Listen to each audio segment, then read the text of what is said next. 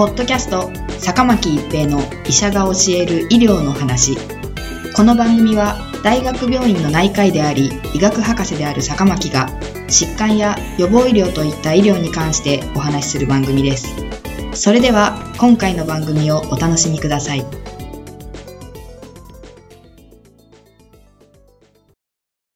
皆さんこんにちは、坂巻一平です。ポッドキャスト、坂巻一平の医者が教える医療の話。今回は炭水化物制限です。最近、糖質制限がダイエットだけでなく、アンチエイジング、疾病予防にも良いのではないかという意見を多く聞くようになりましたが、それに反論する意見もたくさんあり、議論になっています。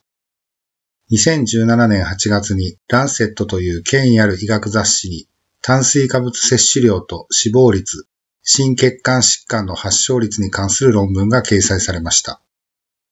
炭水化物とは糖質プラス食物繊維ですから、炭水化物を制限することとは、糖質の制限と言い換えても良いかと思います。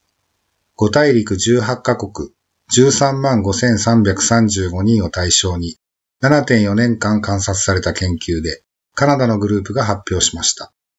観察期間中の13万5335人中、全死亡は5796例で、心疾患は4784例に起こっています。この論文の内容は、炭水化物摂取量の多さは全死亡リスク上昇と関連。脂質の摂取は全死亡リスクの低下と関連。脂質の摂取は心血管疾患、心筋梗塞、心血管疾患の死亡率と関連していない。飽和脂肪酸の摂取は脳卒中のリスク低下と関係している。となっています。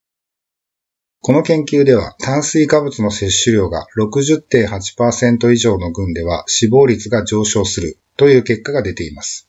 しかし炭水化物の摂取量が多いことは心血管疾患の発症率とは関係していませんでした。心血管疾患と関連していたのは脂質の摂取であり、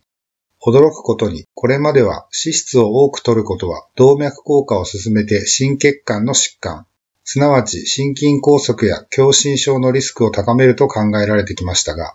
逆であったということです。さらに脂質の摂取は全死亡率の低下にも関連していました。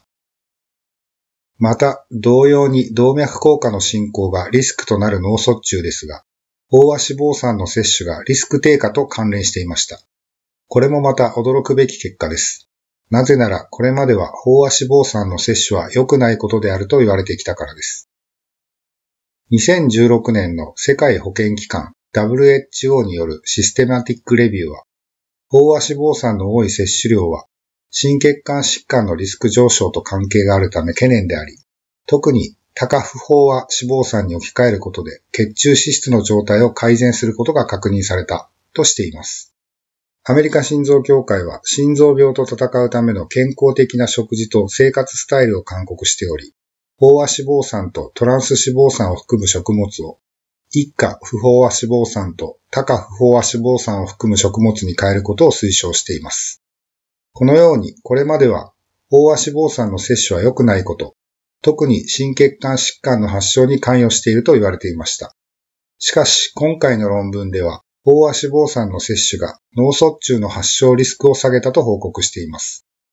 同じように血管、特に動脈硬化に関与する疾患であり、今後の研究により、より詳しく解明されていくことが期待されます。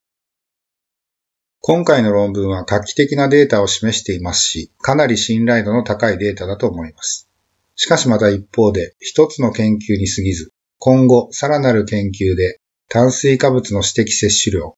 脂肪の指摘摂取量が決められていくでしょう。ダイエットで炭水化物制限をする方の多くが、これまでの食事からお米のご飯や麺類といった主食を抜くだけといったことをしていますが、これは糖質制限であると同時にカロリー制限です。個人的には炭水化物制限、糖質制限は決してカロリー制限ではなく、糖質、炭水化物摂取を減らしたカロリーは脂質とタンパク質で補うべきと考えています。いずれにしても個々人に合った食事摂取の仕方が大切であると思います。ポッドキャスト、坂巻一平の医者が教える医療の話。今回は炭水化物制限でした。ありがとうございました。ポッドキャスト坂巻一平の医者が教える医療の話今回の番組はいかがでしたか？次回の番組もお楽しみに